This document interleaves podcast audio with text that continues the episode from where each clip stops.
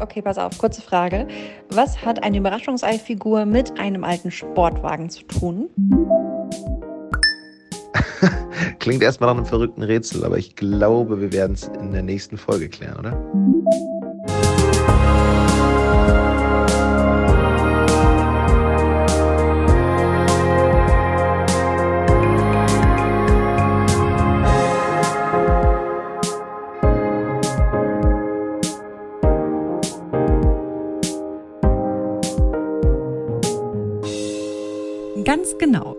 Folge geht es um all die schönen Dinge, die wir gerne sammeln. Aber warum sammeln wir überhaupt und was macht das mit uns?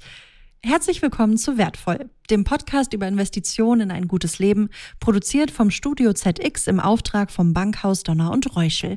Ich bin Stella Pfeiffer. Und ich bin Jonas Ross. In sechs Folgen begeben wir beide uns auf die Suche nach Antworten darauf, wann sich ein Leben erfüllt anfühlt welche Werte dem zugrunde liegen und wie ein gutes Leben auch in unsicheren und unübersichtlichen Zeiten erreicht werden kann.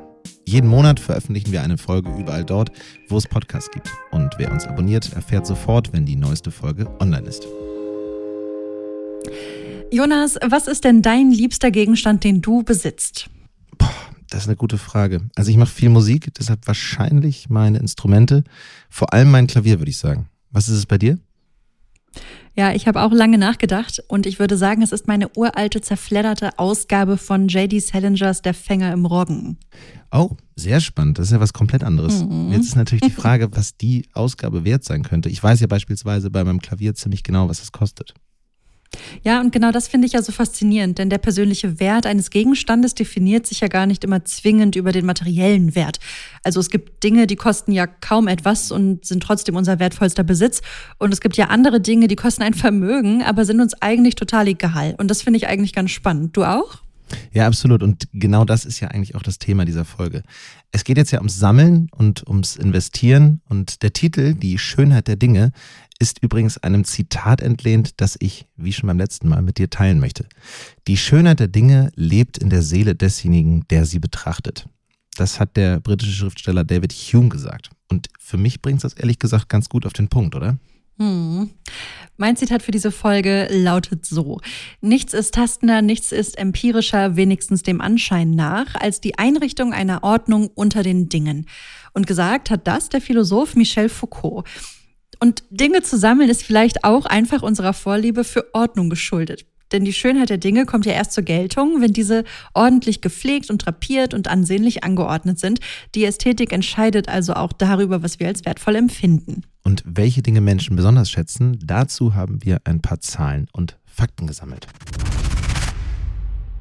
Wenn es ums Sammeln, ums Besitzen geht, dann sind die Deutschen sehr konservativ unterwegs. Bücher, Münzen oder Briefmarken folgen in den meisten Umfragen und Studien auf den ersten Plätzen.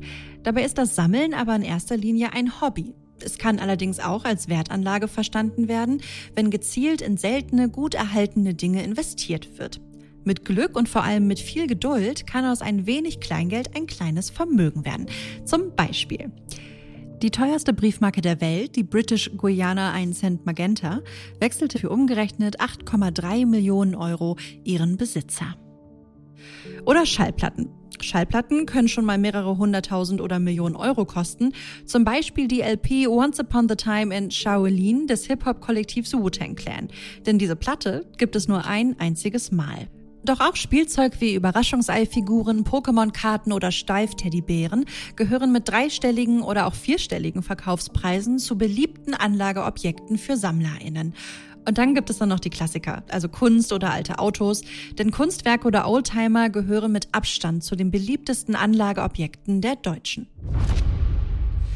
Für diese Folge sprechen Jonas und ich mit Menschen, die gerne sammeln und uns mit in ihre Welt nehmen. Es geht um Sammelleidenschaften und Investitionen und Jonas hat den Anfang gemacht. Hey Stella, kurze Meldung. Ich bin jetzt auf dem Weg nach St. Pauli und treffe da gleich Diana Eder und ihren Oldtimer. Und ich kann dir jetzt schon sagen, ich glaube, das wird ein ziemlich besonderes Interview. Wow, dann wünsche ich euch ganz viel Spaß.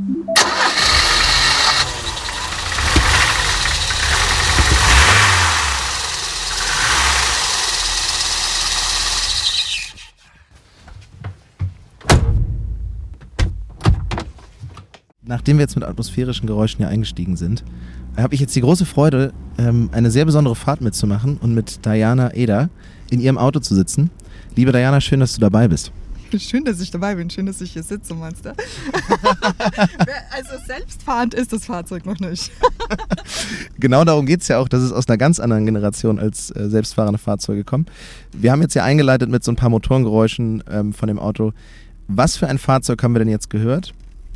Also es ist ein Mercedes-Benz C123, ähm, ja, Baujahr 83. Ein, ein ganz gediegenes Fahrzeug. Also es ist der Nachkömmling vom Strich 8er. Ähm, ein Fahrzeug, das gebaut wurde, um einfach tausende Kilometer zu fahren. Wie du siehst, ich habe hier gerade 44.716. Also der macht noch ein paar Meter. In einem sehr schönen Rot übrigens. Ja, ähm, Original Mercedes-Benz Signalrot, ja. Was löst denn dieses Geräusch in dir aus, wenn der Motor startet? Du hast von mir erzählt, dass er äh, besonders gerne kalt startet. Also ich liebe das. Also ich liebe es, dieses Fahrzeug so pur zu hören. Das ist ja, ne, der kommuniziert mit dir. Du, du, du fühlst, wie er sich fährt, wann er warm ist. Fühlst alles, die Gangschaltung, alles so. Ne? Und, und ähm, dadurch ist es halt ein sehr verbundenes Fühlen. Und verbundenes Fahren vor allem, nicht nur fühlen, also verbundenes Fahren. Woher kommt denn deine Leidenschaft für äh, so ein altes Auto oder für alte Autos allgemein? Wie bist du zu dem Fahrzeug gekommen? Ähm, man wird ja immer auch so ein bisschen familiär geprägt. Also bei mir war das halt das Thema, dass mein Stiefvater hatte immer Mercedes-Benz. Ähm, ich habe sehr jung angefangen in der Automobilindustrie zu arbeiten und war dann immer mit den neuesten Fahrzeugen unterwegs und habe selbst auch immer, immer Autos durchgetauscht. Also früher hat man ja Fahrzeuge auch wirklich gekauft so und, und hatte dann so nach immer ein paar Monaten ein neues Auto. Ähm, halt irgendwann irgendetwas, was ich mir halt so leisten konnte, so bis 5000 Euro, 10.000 Euro. Und hatte dann irgendwann das Bedürfnis, ich arbeite ja in der Online-Kommunikation und das sind, ich kreiere Dinge, die man selten anfassen kann ich wollte halt etwas Beständiges. Und, und da gibt es ja im Englischen das äh, schöne Wort äh, Heritage. Und das hat mir halt so sehr gefehlt. Und dann habe ich mal so in mich reingefühlt und dachte, es wird ein alter Mercedes werden. Die Frage ist für mich so ein bisschen, ist es für dich eher eine Art von Gebrauchsgegenstand oder ist es tatsächlich eine Wertanlage? Weil beide Aspekte hast du jetzt ja schon genannt. Also es ist wirklich sowohl als auch. Ähm, mir war wichtig, ein Fahrzeug zu kaufen, das äh, wertbeständig ist, das auch ähm, im Wert steigt, wo ich auch weiß, so ich habe ich hab Investitionskosten in Überarbeitung, manche Sachen gehören dann halt einfach ausgetauscht, die aber wirklich dem Werterhalt bzw. der Wertsteigerung dienen. Und ähm, ich hatte heute in, ähm, mir dieses Oldtimer-Magazin durchgeguckt, das einmal im Jahr rauskommt. Und äh, laut Liste ist er jetzt einfach, seitdem ich ihn gekauft habe, 3000 Euro mehr wert. Das ist schon mal gut. Das kann man so sagen, ja. So, sowas beobachte ich dann. Dementsprechend sowohl das auch. Also ich wollte ein alltagstaugliches Fahrzeug haben, das den Wert steigert. Könntest du dir denn vorstellen, quasi eine ganze Garage, also ein, ein, Dutzende solcher Oldtimer beispielsweise zu besitzen und sie in deine Garage zu stellen, weil das ist ja nicht unüblich, gerade wenn man das äh, bei LiebhaberInnen betrachtet, die äh, das eben primär als Wertanlage sehen. Ich habe in, in meinem, äh, jetzt, also gerade in meiner Benzin-Community Menschen, also vor allem Menschen so in, in meinem Alter, ähm, die ähnliche Interessen haben und, und dann werden solche Anschaffungen meistens gemeinsam getätigt. Also dass man sagt, okay, man wirft jetzt, keine Ahnung, ein paar tausend Euro in den Pott und guckt, welches Fahrzeug trendet. so. Und ähm, kauft das dann gemeinsam, restauriert das, guckt so, na, was braucht dieses Fahrzeug und, und ähm, verkauft es dann gewinnbringend nach ein paar Jahren. Oder auch eine beliebte Variante, die auch bestimmt in den nächsten Jahren wirklich spannend werden wird, ist gerade so mit NFTs zu arbeiten. Ne? Und, und das, das ist eher etwas, ich, also ich persönlich möchte gar nicht so viel besitzen, aber ich möchte halt sinnvoll anlegen in Dinge, an die ich glaube. Und, und da gehören so Classic Cars auf jeden Fall für mich dazu. Ähm, aber man kann das halt alles ein bisschen in die Neuzeit transferieren und, und das ist für mich so ein Weg, damit umzugehen und dann mehrere Schäfchen zu haben oder Pferdestärken und äh, ohne dass, dass man die volle Verantwortung dafür trägt. Kannst du das vielleicht genauer erklären? Weil ich würde jetzt aus meiner Unwissenheit heraus behaupten, ähm, Oldtimer sammeln oder die Sammelleidenschaft dafür oder auch die Begeisterung dafür ist etwas, was in jüngeren Generationen ähm, nicht mehr den Anklang finden wird wie in der Vergangenheit. Aber mit dem Thema NFTs, wenn du das nochmal genauer erklären könntest, weil das finde ich spannend. Das bietet ja die Möglichkeit, dass einfach gesagt Oldtimer nichts mehr nur für alte Menschen sind.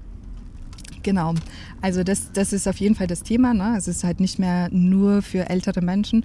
Ähm, de facto ist es halt so, ne? das ist auch bei NFTs, du musst halt das nötige Kleingeld haben. Und, und sehr, sehr viele Projekte, die gerade über NFT zugänglich sind, da bedarf es auf jeden Fall einem guten, soliden Kapital, über das man verfügt. Also da, da muss man auch ehrlich da, ja, dazu sein. So. Aber ähm, was halt super spannend ist, gerade in meinem Umfeld, und das ist super divers. Also wir, wir haben wirklich verschiedenste Menschen, die aufeinandertreffen, verschiedenste ähm, Geschlechter, Altersgruppen, also ne, das ist halt wirklich so etwas, wo, wo ich jetzt sagen kann, das kannst du nicht mehr nur männlich gelesenen Personen zuordnen. Ähm, und da ist es ja wohl spannend zu gucken, okay, wie kann man das denn eben neu denken. Und was uns allen oft fehlt, ist so die Beständigkeit. Also so, ähm, wir, wir, leben in einem Zeitalter, wo halt alles schnelllebig online stattfindet, Fast Fashion. Es ist halt immer so, ne, alles geht halt so super schnell und nichts bleibt. Und ähm, das erleben ja sehr, sehr viele junge Menschen. Und die suchen dann ganz bewusst nach, nach ähm, ja, einfach nach Dingen, die, die Bestand haben. Beschränkst du denn deine Begeisterung für diese Dinge, also jetzt wie beispielsweise den Mercedes, beschränkt sich das auf Autos oder kannst du grundsätzlich eine Begeisterung finden für ältere Dinge, für Dinge, die andere als klassische Sammelgegenstände bezeichnen würden? Ähm, ja, auf jeden Fall. Also ich äh, hatte ja schon erwähnt, dass ich mit meine Arbeit ist ja sehr schnelllebig und, und vieles von dem, was ich erschaffe, äh, kann man nicht anfassen, sondern es passiert halt online und, und digital. Und ähm, deshalb habe ich mir auch beispielsweise für meine Fotografie, denn anstatt lange Zeit mit Sony zu fotografieren, bin ich äh, vor ein paar Jahren auf Leica umgestiegen und habe da jetzt auch schon mehrere Modelle, die ich im täglichen Gebrauch habe, weil einfach die Fotografie eine ganz andere ist. Und genauso ist es beispielsweise auch, ich habe ähm, ich schreibe wahnsinnig gerne Texte, ne, weil auch mein Gehirn unglaublich schnell und ähm, komplex funktioniert. Wenn ich mich an eine Schreibmaschine setze, bin ich äh, sehr viel konzentrierter. Also ich schreibe dann auch auf einer alten Schreibmaschine Ideen drunter, weil ich die dann besser zusammenfassen kann. Und, und so finden sich in, in meiner Wohnung auch andere Gegenstände, wie zum Beispiel ein altes Röhrenradio, mit dem ich dann ähm, Klassikradio höre, weil ich das halt einfach wahnsinnig gerne mag. Und ähm, genau, ja, so, so finden sich da mehrere Gegenstände. Also das heißt, äh, die, der Schnelllebigkeit bei der Schreibmaschine, das kann ich glaube ich nachvollziehen, weil da kommt es ja auch darauf an, dass man keine Fehler macht. Also es ist ja relativ äh, schwierig, dann einen Fehler wieder zu korrigieren, anders als bei einem Computer, wo es im Zweifel zwei, drei Tipps sind. Genau, absolut. Und, und für mich ist halt auch so, ich schreibe ja Zehn-Fingersystem und das wahnsinnig schnell. Und ähm, da schreibst du dann halt wirklich mit zwei Fingern. Also ich, ich werde dir die Schreibmaschine noch zeigen. Es ist, äh, die ist aus 1956, also da hast du noch richtig Anschlag. und auch ein bisschen äh, Krafteinsatz. Und es ist dann auch immer ganz spannend, wenn ich mich dann an meinen MacBook mit der flachen Tastatur setze und, und da die ersten Tipper mache und dann denke so, oh mein Gott, ich habe durch durchgehauen, die Tasten. ähm, ja. Aber genau, ja. Ähm, ich danke dir sehr für diese sehr spannende Rundfahrt und für deine spannenden Einblicke. Das war mal ein Interview, was mal ganz anders war. Äh, ganz toll. Vielen Dank. Danke auch. Vielen Dank. Also ich muss zugeben, ein wenig neidisch auf den Mercedes bin ich ja schon. Das klingt wirklich nach einem richtig guten Auto, aber eben auch nach einer klugen Wertanlage. Ja, absolut. Und wir haben uns ja eingangs über unsere liebsten Gegenstände unterhalten. Jetzt ist natürlich die Frage, Stella, sammelst du was? Also so richtig sammeln? Hm, ich glaube nicht. Also ich habe mir wirklich viele Gedanken gemacht und ich habe natürlich das, was andere auch haben. Ich habe eine Menge an Büchern und so weiter und so fort. Aber etwas, was wirklich den Titel Sammlung verdient, das habe ich tatsächlich nicht. Wie ist es bei dir? Äh, ich habe auch lange drüber nachgedacht und ich würde sagen, ich habe sowas wie eine unfreiwillige Sammlung. Ich habe mir nie vorgenommen zu hm. sammeln, aber erstens habe ich ziemlich viele Gitarren, wobei jeder Gitarrensammler wahrscheinlich sagen würde, das ist keine Sammlung. Und ich habe fast alle CDs von den drei Fragezeichen. Nie allerdings angehäuft mit dem Ziel, alle zu besitzen. Und natürlich früher Sammelkarten, Stickeralben, äh, Titelblätter. Aber wenn von, wenn von etwas, so etwas in so vielen Massen hergestellt wird, genau das Gegenteil von der Wu-Tang-Clan-Platte, dann ist es wahrscheinlich auch nichts wert. Am Anfang von jeder Sammlung steht dann vielleicht einfach eine persönliche Geschichte. Also die erste Briefmarke, die der Onkel schenkt, oder ein Teddybär für die Enkeltochter. Und zack, häufen sich quasi die Gegenstände an. Ja, aber das ist ja genau die Frage, was machen denn diese Gegenstände eigentlich mit uns, dass wir uns so zu ihnen hingezogen fühlen? Also, dass wir ganze Regale und Vitrinen damit vollstopfen und Unsummen an Geld ausgeben, über Flohmärkte oder durch Galerien schlendern, immer auf der Suche nach dem nächsten Fund. Und genau das erhoffen wir uns von unserer nächsten Gästin zu erfahren. Ariane Gärtner ist Philosophin, Investorin und im Beirat vom Bankhaus Donner und Reuschel. Sie kennt also die vielen Seiten des Sammelns. Hallo, Frau Gärtner. Hallo zusammen. Frau Gärtner, schön, dass Sie da sind. Was sammeln Sie denn selbst und warum sammeln Sie? Privat sammle ich Wein. Das hat so ein bisschen seinen Ursprung darin, dass wir eine Familie von sehr ambitionierten Hobbyköchen sind. Das heißt, da wurde entsprechend zum Essen auch immer äh, darauf geachtet, dass da der richtige Wein ausgewählt wurde. Also man könnte sagen, ich habe damit ein bisschen eine Tradition übernommen und das Interesse dafür geerbt. Das Zweite, was ich sammle, ist so ein bisschen ein Hybrid aus privat und beruflich. Und zwar sind es Bücher. Ich mache mir sehr gerne Notizen und Kommentare direkt in die Bücher rein. Also das, was ich eigentlich sammle, sind mehr so die, die Eindrücke, die Ideen, die mit dem Lesen kommen. Und ich sammle Unternehmensbeteiligung. Ich bin nämlich hauptberuflich eigentlich Start-up-Investorin und ähm, sammle Beteiligungen an Unternehmen, die ich zu einem Portfolio zusammenführe. Denn ein Portfolio ist ja in dem Sinn auch eine, eine Sammlung. Ich würde sagen, wir nähern uns dem Thema mal etwas allgemeiner. Es gibt ja Versuche, das Sammeln evolu evolutionspsychologisch zu erklären, als Überbleibsel eines Sammeltriebs. Was ist aber aus Ihrer Sicht die philosophische Sicht darauf, auf das Thema Sammeln? Hm. Also erstmal, glaube ich, sollte man unterscheiden, was eigentlich Sammeln ist und was das mit ihm verwandte Horten eigentlich ist. Also da ist schon mal eine große Differenz und ich glaube, dass das, was wir heute evolutionspsychologisch erklären wollen, sich eher auf das Horten denn auf das Sammeln richtet. Also Sammeln ist ja eigentlich ist was sehr viel systematischeres als Horten, also was einem sehr viel konkreteren Zweck folgt. Ähm, das Horten ist eigentlich im ursprünglichen Sinn eine Form des Selbsterhalts, also des Vorratssammelns. Also eigentlich, was die äh, Urvorfahren ähm, gemacht haben, als sie ihre Nahrungsaufnahme sichern wollten. Und was heißt das für Ihre Weinsammlung? Sammeln Sie Wein oder horten Sie dann Wein? Naja, man, manchmal denke ich, ich horte, aber eigentlich sammle ich. Also schon mal alleine, weil ich im Platz begrenzt bin und mir gar nicht erlauben kann zu horten. Die Grenzen können wirklich fließend sein. Auch was das Thema gerade mm, Emotionen betrifft, kann, kann, können die Grenzen da sehr, sehr fließend sein. Also wie gesagt, ich glaube, dass beim Horten und ähm, vielleicht ist eine sehr bekannte Ausprägung des Hortens, das hat fast jeder wahrscheinlich schon mal gehört, das Messi-Syndrom. Und ähm, beim Messitum weiß, der, weiß man in der Psychologie noch nicht so 100 Prozent genau, woher das eigentlich kommt, aber man glaubt, dass es eben mit diffusen Ängsten irgendwo verbunden sein muss. Häufig fangen Menschen auch an, wenn sie einen großen Verlust äh, erlitten haben, plötzlich Dinge zu horten, nicht mehr loslassen zu können, weil man irgendwo die Vergangenheit nicht loslassen kann. Ähm, also der Grund ist nicht ganz eindeutig geklärt, aber es hat auf jeden Fall was mit starken Emotionen zu tun und in erster Linie mit Angst. Also haben wir im Prinzip, äh, Sie haben das jetzt ja schon sehr schön äh, abgegrenzt, das Horten, das wie Anhäufen und das Sammeln, was eigentlich eher Aneignen ist, vielleicht sogar ein Kuratieren. Ähm, versuchen wir diese Definition vielleicht nochmal ein bisschen genauer zu fassen. Warum ziehen uns schöne Dinge denn so sehr an?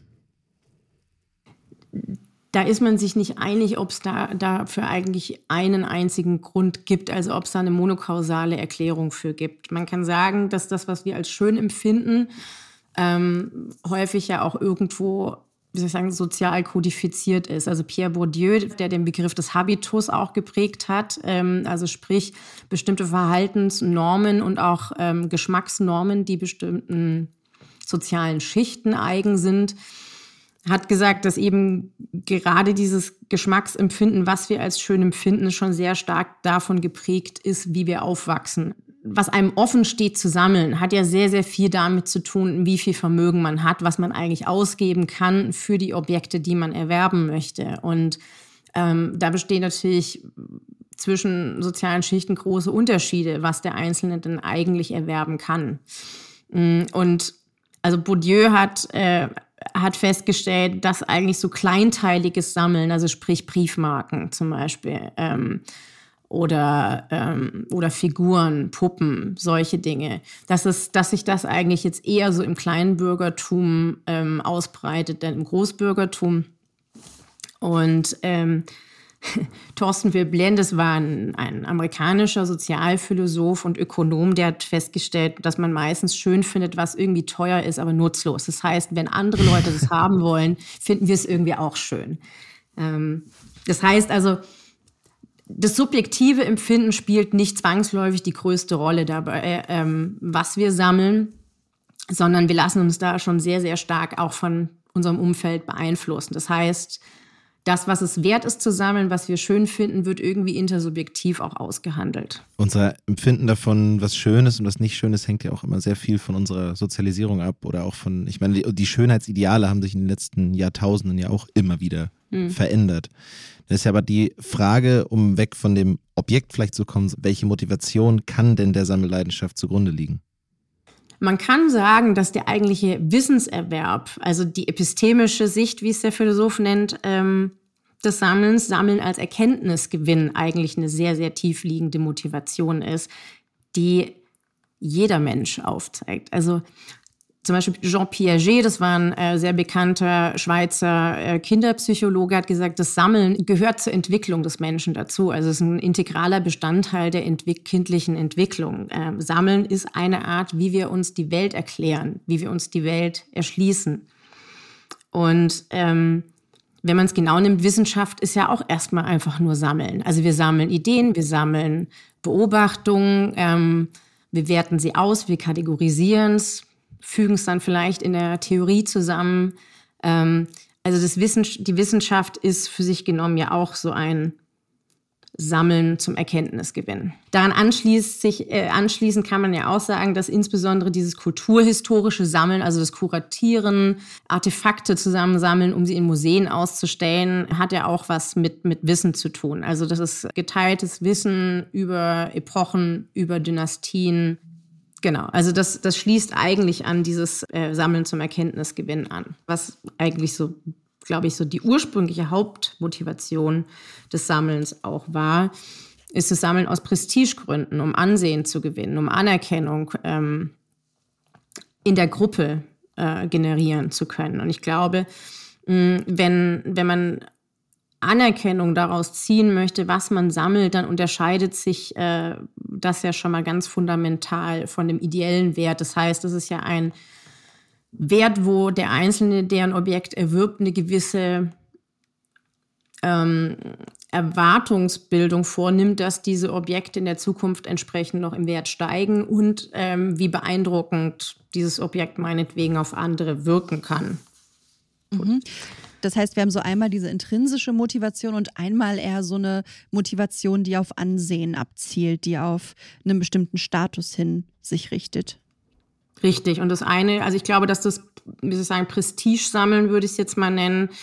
Ähm, Pierre Bourdieu zum Beispiel hat dieses Prestige-Sammeln auch als, als symbolisches Kapital bezeichnet. Ähm, also damit soll schon zur Schau gestellt werden, wie viel ich mir leisten kann. Möglicherweise ist da nicht mal eine intrinsische Motivation dahinter, sondern ich glaube einfach, es gehört sich für die Kreise, in denen ich mich bewege, in gewisser Weise dazu, ähm, dass ich mich überhaupt für Kunst interessiere, dass ich mich für Wein interessiere, dass ich ähm, Oldtimer sammle. Und ähm, damit verbunden ist ja in gewisser Hinsicht auch, dass ich eben erwarte, dass dieses Objekt im Wert steigen könnte. Ähm, und dem könnte tatsächlich natürlich auch ein gewisses Profitstreben zugrunde liegen. Ähm, und das unterscheidet sich natürlich ganz fundamental von, einem, von einer intrinsisch motivierten äh, Sammlung. Wobei, egal welche Motivation dahinter liegt, ist ja eigentlich die große Frage, ob die Sammlung nicht gleichzeitig Ausdruck der Persönlichkeit der sammelnden Person ist. Egal, ob es um einen Kapitalgedanken geht oder um eine, eine Liebhaberei. Ist das für Sie so, dass der, der, die Sammlung immer Ausdruck der Persönlichkeit ist? Ich glaube, man kann sagen, dass ähm, dass es im Normalfall tatsächlich so ist, dass, ähm, dass es Rückschluss zumindest ja auf den Geschmack der Person und damit in gewisser Weise schon auf die Identität zulässt. Ähm, und manche Menschen sammeln ja auch verschiedenste Objekte, die überhaupt nichts miteinander zu tun haben. Also vielleicht ist so ein Kunstsammler auch noch jemand, der zusätzlich einen, einen seltsamen Tick hat und sowas wie Klobrillen sammelt. äh, Habe ich tatsächlich gelesen. Es gibt Leute, die sammeln Klobrillen. Ähm, ich wollte gerade wow. fragen, das klang jetzt nicht so, als ob das Ihnen spontan eingefallen ist. Also das ist nicht das naheliegendste Beispiel. Ja, vielleicht hat dann die Person einen emotionalen Wert damit oder findet es besonders ästhetisch oder. ich weiß nicht, was denjenigen dazu getrieben hat oder es ist, es ist, man könnte vielleicht auch Rückschluss darauf ziehen, dass es ein besonders äh, humorvoller Mensch ist, ja, und dass, dass diese Sammlung irgendwie ähm, eigentlich mit einem Augenzwinkern versehen ist, aber ähm, also ich, wie soll ich sagen, die meisten Menschen sammeln ja eben nicht nur ein Ding, sondern, sondern verschiedene Gruppen von, von, von Objekten. Ähm, und ich weiß nicht, ob die zwangsläufig miteinander verwoben sein müssen. Würden Sie also sagen, dass Sammeln eine, also per se Sammelleidenschaft an sich auch schon eine Frage der Persönlichkeit ist? Etwas, wozu nicht jeder oder jede einen Zugang findet? Also ich muss ganz ehrlich sagen, so als Kind, ich war nicht so der große Sammler. Also mhm. ähm, wie gesagt, das mit dem Weinsammeln zum Beispiel in meinem Fall ist was, was sich erst so in den letzten zehn Jahren eigentlich entwickelt hat, weil mir irgendwann bewusst geworden ist, dass es so Teil äh, der Tradition in meiner Familie ist. Also mhm. ähm, das Interesse hat sich erst so über die letzten zehn Jahre entwickelt und vorher kann ich eigentlich nicht von mir behaupten, dass ich, ähm, dass ich irgendeinen Sammeltrieb in dem Sinn in mir gespürt hätte.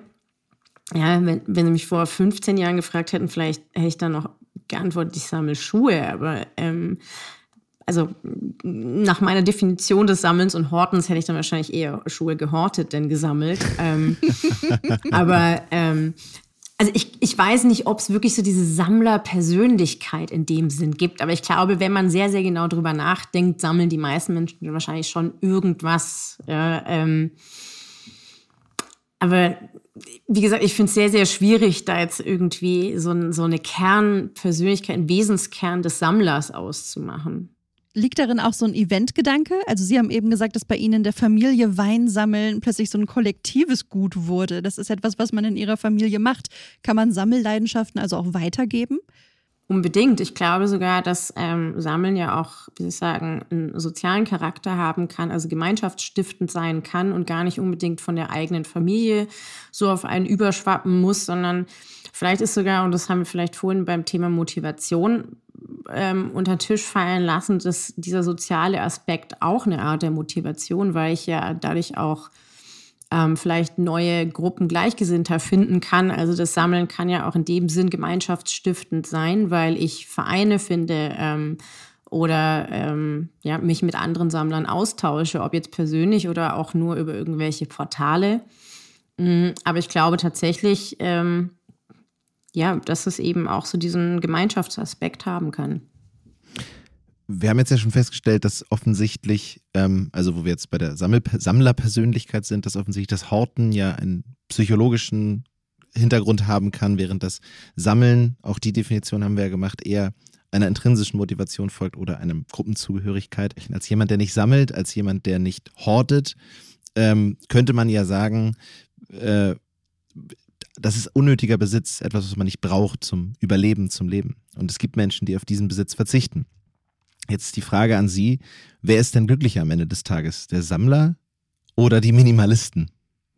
Ganz grundsätzlich ist der Mensch, der sein, seine Existenz nicht vom Haben abhängig macht, wesentlich glücklicher und zufriedener. Ähm, und wie wir auch vorhin schon festgestellt haben, ähm, Sammeln kann ja auch belasten, weil, ähm, weil es einfach Ballast bedeutet. Insofern ähm, lebt der Minimalist auf jeden Fall freier. Ob jetzt freier auch zwangsläufig glücklicher bedeutet, ähm, sei jetzt mal so dahingestellt. Ähm, aber ich glaube, wenn man sich auf wenige Dinge beschränken kann, also Dinge, die wirklich von wahrem Wert sind und meine Motivation dahinter eben eher intrinsischer Natur ist, also ich wirklich eine ganz klare Leidenschaft habe für das, was ich sammle, ähm, dann ist wahrscheinlich so eine ausgewogene Mischung aus Minimalismus und ähm, Sammeln das Richtige. Also man muss, glaube ich, da einfach das richtige Maß finden.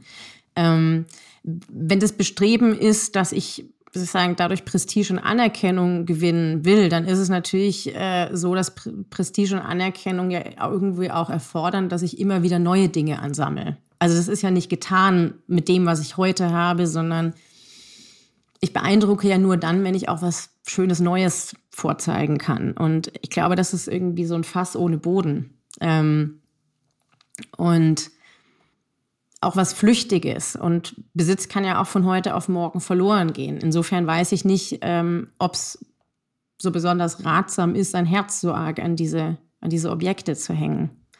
Da sind wir natürlich auch wieder bei dem, bei der Frage, warum sammelt man? Oft ist es ja vielleicht auch so, dass, dass es darum geht, Ordnung in ein etwas chaotisches Gesamt, eine, eine chaotische Welt zu bringen, indem man sammelt und dann ist die das aktive Sammeln selbst vielleicht das, was einen glücklich macht und gar nicht die, äh, das Besitzen dieser Gegenstände.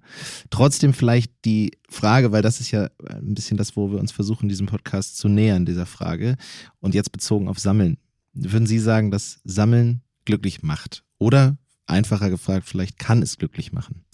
Ich glaube, Sammeln kann grundsätzlich schon glücklich machen, wenn man nicht den alleinigen Lebenssinn daran sieht. Ja, und wenn man nicht Dinge gegen Menschen tauscht.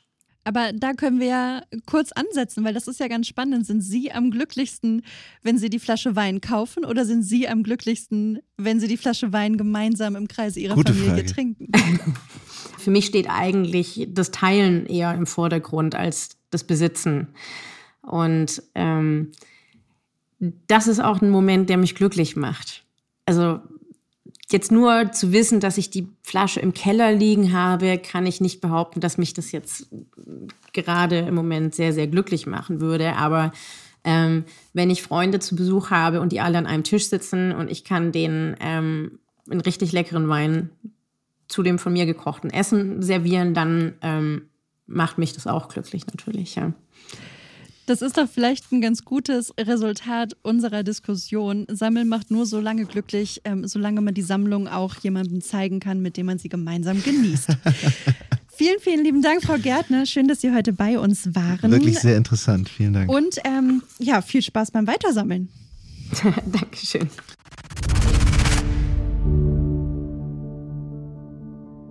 Wir haben jetzt viel über die Motivation hinter dem Sammeln und die Leidenschaft gesprochen, über das Finanzielle, aber bisher nur am Rande. Dabei gehört das Geld zum Sammeln natürlich immer dazu, denn es geht ja schließlich um Kauf und Verkauf. Das betrifft den Spielzeugsammler genauso wie die Kunstsammlerin. Ja, aber da sprechen wir dann schon über zwei ganz schön unterschiedliche Summen. Klar, auf dem Kunstmarkt geht es auch mal schnell um Hunderttausende oder gar Millionen, bei den meisten Sammelgegenständen eher so um fünfstellige Beträge. Doch auch hier kann sich die Sammelleidenschaft auszahlen klug investieren in japanischen Whisky anstatt in Aktien oder was?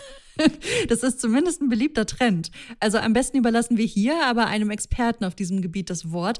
Wir haben zum Thema Investieren in Wertgegenstände Christoph Hummel, Berater vom Bankhaus Donner und Reuschel, befragt. Genau. Also, wie lassen sich Sammelleidenschaft und Wertanlage miteinander verbinden? Das Ob übrigens ist sicher die interessantere Frage, denn wenn man zwei voneinander unabhängige Personen hierzu befragt, wird man zwei vollkommen konträre Aussagen erhalten. Sammelobjekte sind tolle Wertanlagen, weil oder Sammeln aus spekulativen Gründen sollte man auf keinen Fall. Sammeln ist eine rein emotionale Angelegenheit. Aber lassen Sie uns erst einmal einen Blick auf die Objekte, die tatsächlich auch als Wertanlage taugen, werfen. Die Spanne ist da sehr breit von Pokémon-Karten. Neulich wurde eine solche Karte für über 300.000 US-Dollar verkauft, bis hin zu den bekannteren Objekten wie seltene Uhren, Handtaschen, Wein, Autos Und Kunst natürlich. Auch Sneakers zum Beispiel liegen im Moment voll im Trend. Man beachte dazu nur die Schlangen vor einschlägigen Geschäften am Morgen vor Ladeneröffnung. Zumindest dann, wenn ein ganz besonderer, limitierter neuer Sneaker ins Regal kommt. Seltene Whisky schießen dabei übrigens den Vogel ab. Sie sind in den letzten zehn Jahren um circa 480 Prozent im Wert gestiegen. Gefolgt von klassischen Autos mit 193 Prozent, Wein mit 127, Taschen mit 108, sage und schreibe Kunst mit 71, nur möchte man fast sagen, und Möbel mit 22 Prozent. Vom Volumen her bestimmen klassische Autos, Bücher, Spielsachen, eine meiner Sammelleidenschaften zum Beispiel, und Münzen, den Markt. Wenn wir solche Objekte nur noch unter dem Gesichtspunkt der Wertanlage betrachten, unterliegen sie ganz neuen Kriterien und Vergleichen, an denen sie sich messen lassen müssen. Fallende Habenzinsen bzw. das Zinsniveau, die Inflation, die Entwicklung klassischer Anlageformen und die Risiken sind bekanntlich volatil und schwer einzuschätzen. All diese Einflussgrößen können richtig oder falsch eingeschätzt werden und unterwerfen Sammelobjekte und deren Wertentwicklung ganz eigenen Gesetzmäßigkeiten.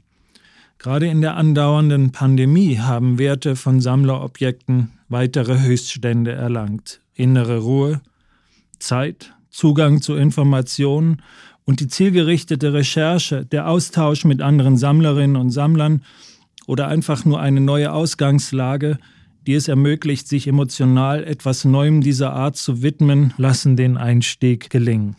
Wer weitgehend emotional getrieben sammelt, kann das Risiko, zum falschen Zeitpunkt oder zu teuer zu kaufen oder gekauft zu haben, leichter verschmerzen. Es bleibt immerhin die Freude am Objekt.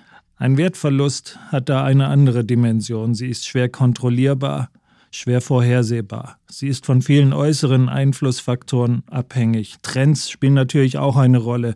Die demografische Entwicklung kommt dazu und am anderen Ende des Spektrums die Seltenheit bzw. Unwiederbringbarkeit des betreffenden Objektes.